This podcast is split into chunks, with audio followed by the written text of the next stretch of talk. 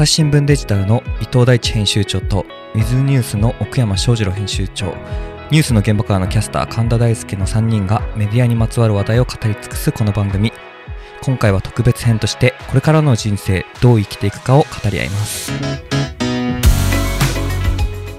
伊藤さんははい、セルフブランディングって考えてる？いや、考え、そんな考えてないですね、その、なんでいや僕頭ツルも結構ツしてんの、いや、もうソーシャルメディアでうん困るのが、こう僕、その、仕事辞めてふらふらしてた時にソーシャルメディアずっとやってたんですよ。はいはい、で、でもその後もいろいろな会社転々として今になるじゃないですか。うん。だけど、やっぱり今の仕事になって、こう、読んでくださる方もいっぱいいるんですよね。ん。そうすると、もうなんていうか、幼稚園の時の友達と会社員の友達だった時の友達が一緒にいるみたいな状態になってて。ぐちゃぐちゃのね。いいじゃない。大甲子園状態。もうなねどのなんか何書けばいいんだろうなって最近こうちょっと、ね迷っちゃいますね。なるほどね、はい。そうかでもそれは別にあれじゃない？の統一させておかなくてもいいんじゃないの？あ、でもツイッターとかみんなが見てるんだ。そうなんですよ。そうなんです。でなんか心配されるから。はいはい。最近はあれですか？やっぱり朝日新聞の伊藤みたいなことで叩かれたりもしますか？めちゃめちゃしますよね。ええ、なぜか古田君もいつまでも朝日新聞のっていう首切れ持って叩かれるっていうね、いや僕なんてもう入る前からそもそも別動隊って叩かれててずっと。いやいやいや、その時はバズフィード関係ないからね。関係ないのにまたね。そうなんですよ、うんうん。ハーフポもバズフィードもそうそうで、うん。でまあ入った時に、うん。あやっぱりみたいな感じでまためちゃめちゃ言われて、うん。で今度さらにそのハーフポンバズフィードも朝日新聞もこうこうなんていうか親戚会社になったじゃないですか。なりましたね。ででまたやっぱりみたいな感じで、うん。ね、もうおかげさまではい。どうすんの？これからどうやって生きていくんですか？いやーちょっとまずまず朝日新聞をなんとかするっていうその先に自分の人生も開けてくるといそうなんだ。朝日新聞が先なの？やだってもうそれぼ別にあれじゃないですかこううん。あのこう今までのキャリアをそこに費やすわけですからあ、もうすごい覚悟なんだね。いやもうなんとかしないとと思ってますねありがたいな、本当にね、岡山さんね。はい、なんでニヤニヤしてんの？ありがたいですね。いや、あなたはどうなんですか？私はですね、まあ、その流れで言うと、うん。うん私は根っからの新聞好きがそのまま会社に入っただけの人間なんだよ。ね、なんですよこれがね。うん。なので、まあ、一番新聞読んでたのは大学生の頃だったぐらい、うん。新聞を6紙ぐらい読んでる変態な学生だったんですよね。うん。でそのまま入ったんで、うん。まあ、新聞社の仕事なのか趣味なのかがちょっとよくわかんない あとその本当に趣味と実益兼ねるを地でいくっていう感じですか、で逆にね仕事だと思うとうんなかなかね 見通しのなささが多分いやいやいやいや。怖いだろうなってでもね、私忘れませんよ、あなたとね、何かのタイミングで話したときに、そのやっぱりウィズニュースの編集長としてね、こうやっぱりこう実績も上げてるし、おすごいねっていうような文脈の中で、でもなんでそんなね、新聞社にいるのっていう、新聞社から別に出て、えもういいじゃんって、それこそね、古田君みたいにねっていう話をしたときに、いや、やっぱこういうね、滅びゆくものを見るっていうのが楽しいんじゃないっておいう、そのようなことを。もうもうちょっと、違った？まちょっと。大体。頑張ろうよ。頑張ろうよ。ほ本当だよ、対照的じゃないんだよ、これ伊藤さん、ここからもう盛り上げていこうっていうね、うん、あとそういうこといいんですか、あ違うんだっけ、それもあのあれです。メタファーです。メタファーね、メタファーうん、決して滅びないよと、滅ばせないよと、変化する。変化する。変化する。あー。でもなんかあれだもんね、その新聞のいわゆる現場からは離れて、だからもう6年？伊豆ニュースでしょ、もうずっと。ん。まあ2014年うん。からで、まあそれ前は朝日新聞デジタル。それの前が朝日コム。まあ、朝日新聞デジタルはでも言うて朝日新聞の記事を配信するわけだけど、ウィズニュースってまた全然違うものを出してるわけでしょ？そうですねえー編集長、初代総監編集長だよね。まあちょっとあんまり言うと人事にバレてお前 長くいすぎじゃねって思うあのー、奄美支局長だった他尾誠さんじゃないんだから、そのバレなきゃずっといられるだろうみたいなことでないんですよ。ないないないないバレてるかなえないそれはでもじゃあやりたいんだ、ウィズニュースの編集長。まあねデジタルなんで次から次へと新しいことは起きるんで、別に同じポジションで同じことやってるわけではないからいやそれはだって新聞だって別に次から次と起きんじゃないの、新しいことは。まあそれはそうなんですけどただまあウィズニュースに関して言えば仕上がってるようで仕上がってないところが次々と出てくるので、うんまあ、それをやらせてもらえるんだったら全然楽しいなって感じです。まあ、でもほら、今回は一応人生の話なんで、まあ、仕事の話もいいんだけど、し仕事イコール人生ってわけでもないわけでしょ、ああまあそうですうね、ん、最近だと私アイコンを変えたんですけどアイコンを変えた。ツイッターのああ、はいはい。でそれがあのある古いマンションの、出た。うんどこのマンションですか？はい。まあ、中谷カプセルタワーっていううのがん会社の裏にありまして、ね、あの、変築林ナゴのデザインの先鋭的なね、うん。黒川紀章さんかっこいいやつね。うん。まあ結構そこが仕事以外じゃ仕事以外のうん、まあコミュニティというかスペースになってますね。コミュニティがあるんですか？コミュニティがあって、まあ、最初は建築物として面白いなと思って接点ができたんですけど、うん。あれで住民同士は仲が良くてうーん。で、まあ、LINE グループがすごい活発でで、まあ、何でも仕事に結びついたのが悪いんですけどなんかこの LINE グループのやり取りがうん。結構なんか今の時代の人間関係とか情報のコミュニケーションを表しているなという気がして。うん。なんか仕事っぽい話になってきたけれども、どどどどまあちょっと聞かせてください。めっちゃメディアっぽい。ね すぐそうだまあ、趣味なんでね、えーでどどどのまあ、つかず離れず。じゃあいいから言いなさいよ、どの辺がどうなんですか？だつかず離れずで、それぞれが住んでるんだけどあ、つかず離れずね、はいはい。なんかあると、まあ、ちょっとワイワイ騒ぐというか。それはもう、あれじゃない、理想的なやつじゃないですか？そうそうそう。うん、でなんかこの話をねこの間えっと火事に遭った人の話を聞いて。その人、火事にあったの？全然全然関係ない文脈でシンクロしたんですけど、まあ知り合いが火事に遭ってでこう一番助けになったのはママ友だったって言ってて、ママ友ね。ママ友があの、まあ、借家に住むんですけど、うん。そこのなんか当番でうん。手伝いに来てくれたと、うーん。まあいろいろこう送り迎えとか、うん。まあ、買い物とかありがたいね。あるのででそれを全部 LINE グループで、うん。まあ、管理というかしてくれてでそこがなんかつかず離れずだった義務じゃないんだけど、うん。まあ、すごくうん助けな助けたいみたいな人だけの共通項で集まってて。弱いつながりだ。そうそうそうそう、うん。でそれはなんかこう都会におけるマンション隣の人誰か知らない問題のうん。次のフェーズにある、まあ、ちょっとお手本になりそうだねって話をしてて。うん。でそれは結構今私がちょっと、まあ、関わってるマンションうん。コミュニティと重なって見えたんでうん。ちょっとなんか IT、ICT 技術が、うん。まあ、もたらすポジティブな変化としては面白いなと思ってます。伊藤さんなんかコミュニティ属してる？全くないですね。あのそう僕不安でしょうがなくて、全くない？全くないですね。僕もこう趣味を仕事にしてしまったっていうか、あえええこれもしか仕事趣味なの？今の。朝日新聞デジタル趣味の一環ですよ。あそうなんだ、はい。みんなすげえな。趣味の一環なんえで、でででもこの仕事もすごい領域広いけど何がもっと具体的に言うとどの辺が趣味なんですか？デジタルに関わることみたいな？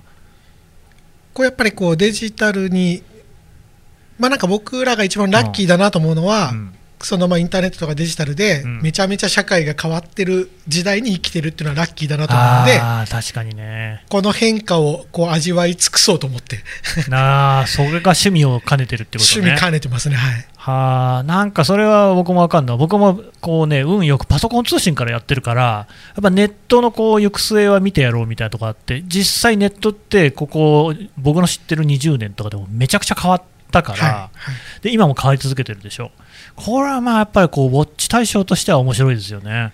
そうそうです、うんなのでこう今例えばアメリカの状況とか見てこうやっぱなんかネットが悪いとかはいはい。こうインターネット人間に早すぎるみたいなこと言われるじゃないですか、言われる言われる。やっぱこれをこう50年後とか100年後の歴史の教科書でそう言われたくねえなとそうじゃないいようにしたいなと思いますけどね伊藤さんってさ、すっげえポジティブな人なんだね。なんか、そう言われた、俺が社会を変えてやるぞっていう意欲に満ち満ちてんじゃん。なんかすぐめちゃめちゃ意識高いですねなんかいやいやいや、でもそう、すごいね。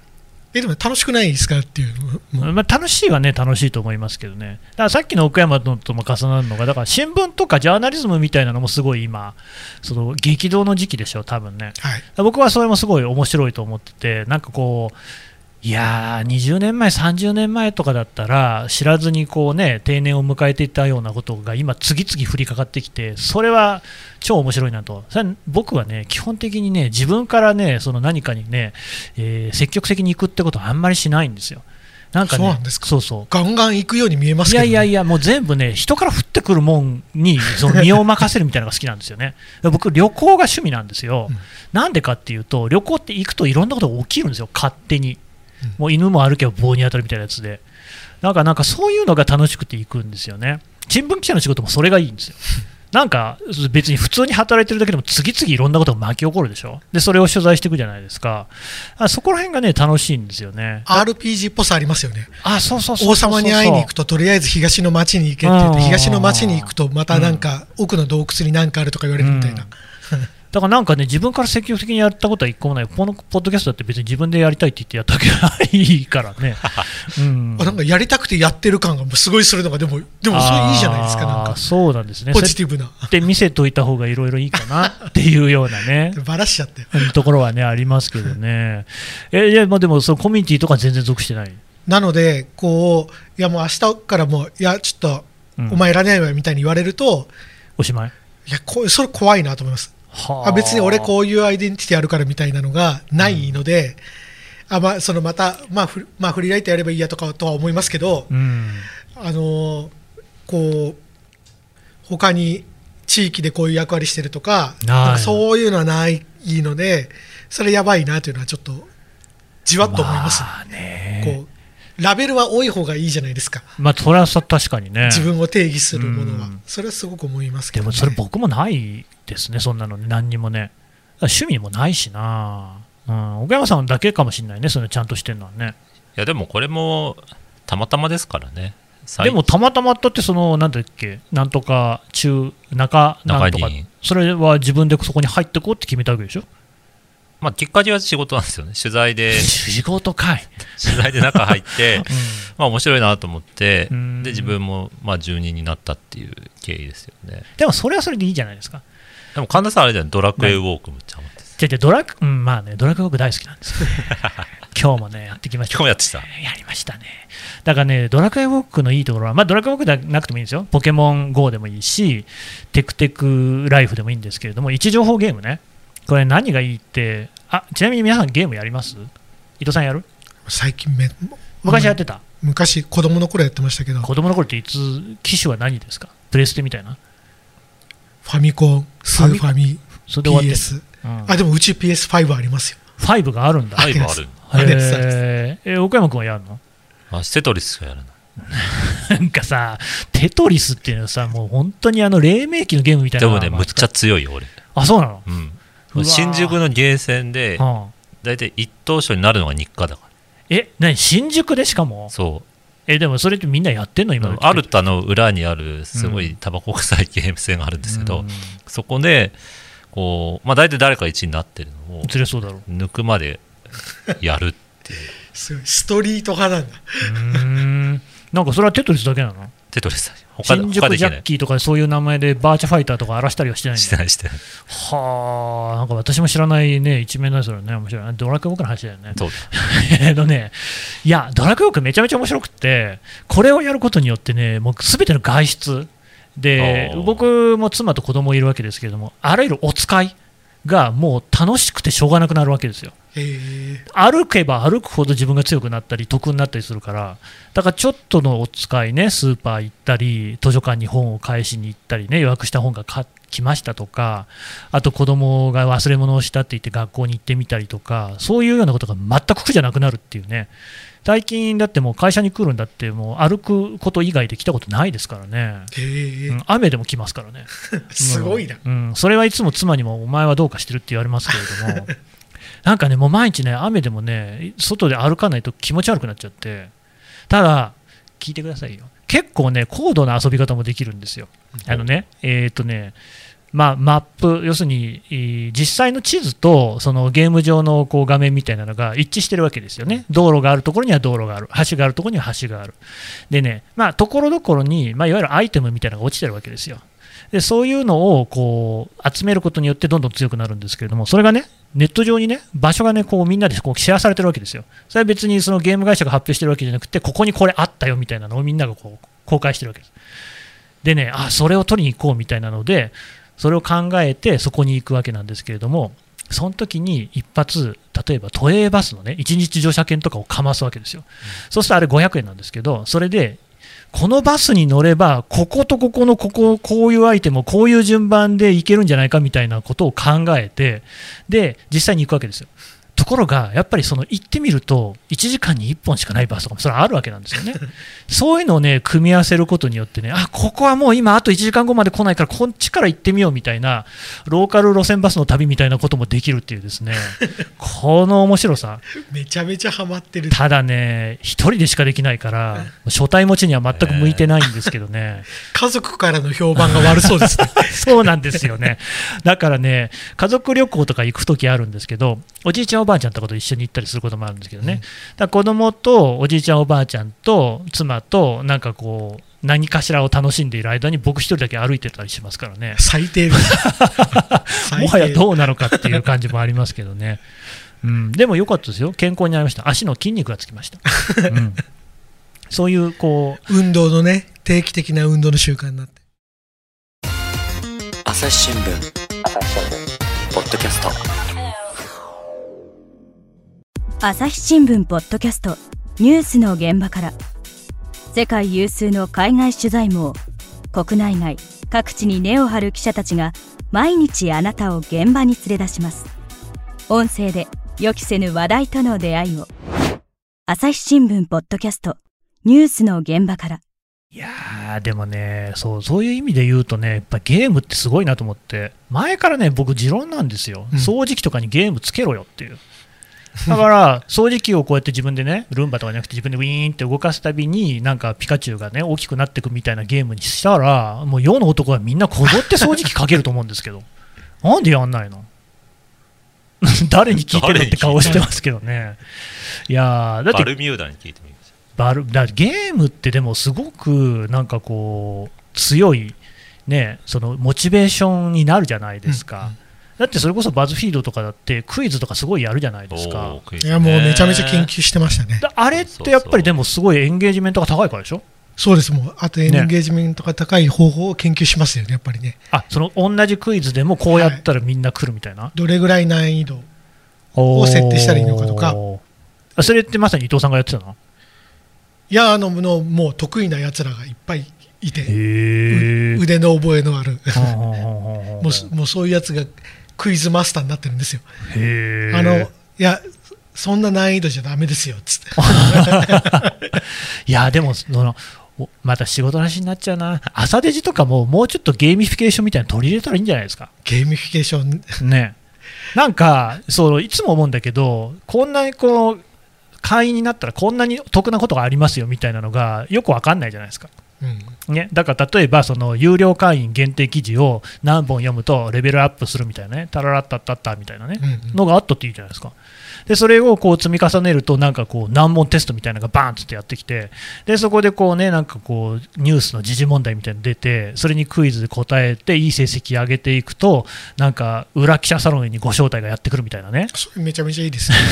めちゃめ難しいちゃいいですね。それ面白そうじゃないですか。こうファンを育てるっていうね、作るだけじゃなくて、そうそうそうそう。それ大事ですよね。ねえ。ウィズニュースもあんまそういうことはやんないよね。そうですね、ウィズニュースは、でも、あのコロナ前はよくイベントをやってて、やってたね。でまあ、渋谷のメディアラボとかでよくやってたんですけど、うんうんまあ、キャパをいくつか試したんですよね、すっごいミニマムなものから、何人ぐらいですか、ミニマム。ミニマムは本当10人とかああ、もう車座集会みたいな。から、まあ、100人とかうん150人ぐらいまでやった、あの、ノンさんが来たやつがめちゃめちゃ人入ってたじゃないですか。そうそうそう、ね。で結果的にね、なんかやっぱ、50人ぐらいがうん。ちょうどいい感じになおって、ーでそこでコミュニケーションが取れると、まあイベントって大体こう終わった後の懇親会がメインだったりもするんですけどああなるほどそこで雑談をしたり関係が生まれて、まあ、そこからうちに連載してくれる人とかうんうん。と出会ったりもしてるんですけどなんかそういうちょっとまああのファンというよりかは仲間といううか、ん。っていうのはすごくこう軌道に乗りかけた時にコロナがやってきちゃった。あれも寂しいな、なんだっけ、ウェブメディアびっくりセールみたいなのがあそうそうそうそう。あれも楽しかったのにね、そうなんですよやねんなくなっちゃって。あれはなんか運営がもう大変だった。あそうなんだ。そうそうそう。あまあ大変だろうね、そりゃね。いや、でもあれ行って、僕、あの、与座ひかるさんとかと名刺交換しましたからね。なんかそれこそ打ち上げの時に、はいみんなで打ち上げやるじゃないですか。そうですね、うん。全然知らなかったんだけどね。そうなんですよね。うん。だうちに来たなんだこれは個人名言わない方がいいのかな、某某某会社からうん。人事交流で来た人とかは、うんうん。その全然違う業界だったんで、うん。メディア関係者との飲み会がすごくなんかハマって。で幹事役になって、Facebook のコミュニティが本当に100人規模になってでコロナ前はその人主催の飲み会が本当に毎回大パーティーみたいになってうーん。っていうのはまあなんか知り合うとね面白い関係が生まれたりするんですけどね、あなた何気にそのコミュニティ側だよね。まあでもそんなに漢字キャラでもないけど、ね、漢字じゃないけど、なんかいろんなコミュニティに属してるよね。そうかね。え、違う？まあでも結局メディア関係が多いんじゃないかな。ああ、で結局仕事とこう実益と兼ねちゃうみたいほとんどだって仕事つながりだね。な。ああ、ね、仕事辞めたらどうすんの？うーん辞めない。人生の話をしてるつもりが結局仕事の話に戻ってくるっていうね。ねえ、みんな仕事しすぎだろっていう。うん。何も出てこないじゃん。あれですね、あの、今の話とかでもそうですけど、こう、とりわけウェブ関係のメディアの人人たちっていうのは、はいはい。あのまあ私も含めてそうですけど、全体に仲間感はありますね。ああ、そうなんですね。まあ、競合にいても、うんうん。翌年同僚になってたりするし、確かにね。まあ、結構人材がぐるぐるぐるぐる動くので、はいはい。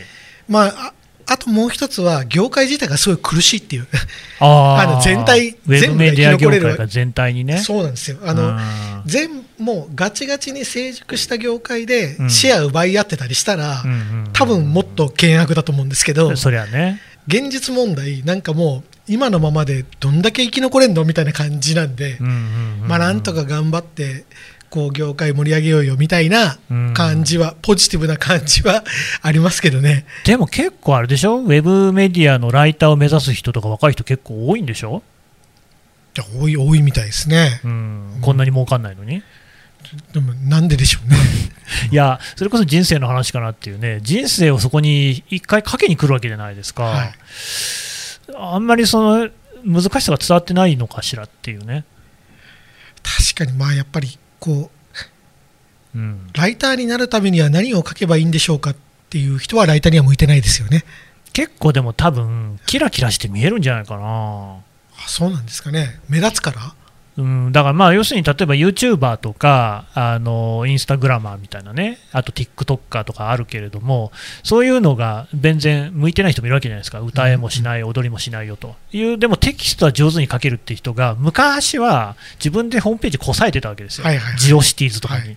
でも今そういうのなくなってるからそれがあのウェブメディアのライターってことになるんじゃないですかねこれでもやっぱりプロになっていく人ってうんすでにいっぱい書いてんですよね。ああブログとかで？り書く量がやっぱ全然違う違うっていうのはすごく思いますね、やっぱり。やっぱもうその誰にも頼まれなくてもバンバン書いちゃうともう書いたもん持ってくる人と、うんやっぱり何書けばいいですかっていう人と、とこうどっちにチャンスが来ますかって、それ明確じゃないですか。まあね、そりゃそうかも。なのでやっぱり、いやーすごい人は書く量すごいなっていうのは、あのまあ思いますけどね。新聞記者でもね、すごい人は書く量すごいですからね、書き屋って言いますけれども、うん、小山さんもどうそのライターとか見てるとそういうふうに思う？そうですね。あとは今パラレルで、うん、まあ、ライスワークライフワークとかって言葉もあるんだかないんだか分かんないでですけど。でで僕知らない言葉なんで、ライスワーク。なんか、まあ、食べるためのうん。お仕事と、うんうん。まあ、ちょっとやりがい的なお仕事みあたいな。のあでまあ、副業みたいなのが、まあ、だんだん当たり前になってくるとね。まあ、書くこと一本だけで食べようとすると、うん。まあ、ちょっとやりたくないようなことも書かなきゃいけないみたいなうん。ところで、まあ、自分の得意分野とか自信持って書けるものだけをやりつつこう普段は違うところで仕事をしてるみたいな。で、まあ、なるべく、まあ、関係するような例えばウェブだとそういうなんでしょうねポータルサイトの中の人をやりながら、うんこう時間がある時に自分の得意なスイーツの本を出すとかうんうんうんみたいな人が、まあ、どんだけ増えてるかわかんないですけど僕の周りはちょこちょこいますね。うーん僕はね、もうね、なんかあの仕事は全然やりたくないんですよ。なんかね、生産性のある仕事っていうのがね、こうばっかりがこう脚光浴びてるのがすごいこう嫌なんですよね。だから、その、むすごい典型的に言うと、主婦、ね、まあそれ女性でも男性でもいいんですけれども、夫の主婦でもいいんだけど、あの家庭にいて子供の面倒を見たりするっていうことって賃金が発生しないがゆえにこう不当に低く見られてるんじゃないかなと思って。でそれっていろんなことがあるわけですよ。例えば障害者のケアをする人とか高齢者のケアをする人とかね。金発生しないんですよね。むしろ取られるっていうことも多いんだけれども。いやで別に僕そんな高邁な思想があるわけでもなんでもないんだけれどもいや実はもう人間ってあれでしょ。そんなに働かなくても食っていけるでしょ。だって生活保護とかあるじゃん、うん、ベーシックインカムとかあったらもっといいけど、そんな働かなきゃいけないかな、まあまあ、ある程度は若いうちとか特に働いた方が貯蓄もできると思うけれども、東京でなんかいいとこに住もうとか思ったらそれはお金いるよ。でも別に今、あの越後湯沢行ったらですよ、10万円でマンション買えるそうですよ。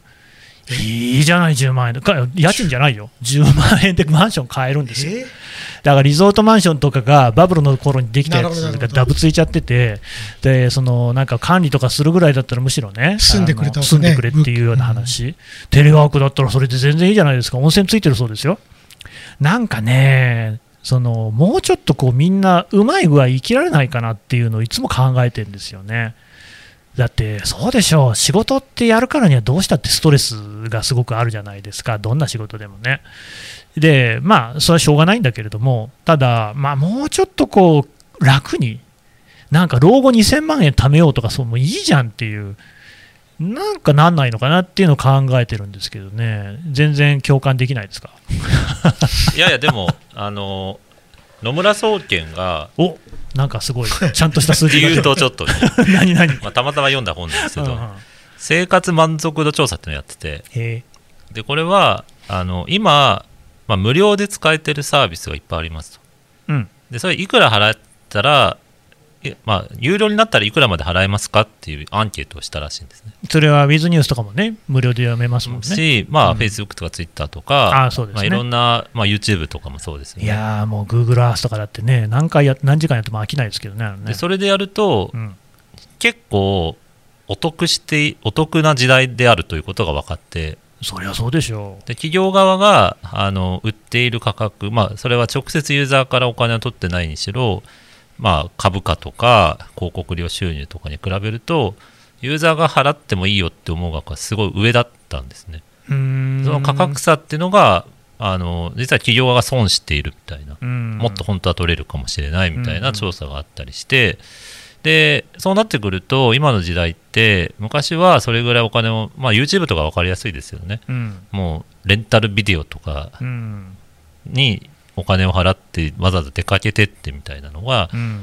まあ、いいか悪いか分かんないいろんな動画がある中で検索で出てくるっていうのはそれがたとえ有料版だとしても全然安いお金で享受できてるっていうのはいい時代じゃねえかっていうのをまあ資本主義最前線の野村総理が言ってるって面白いなと思って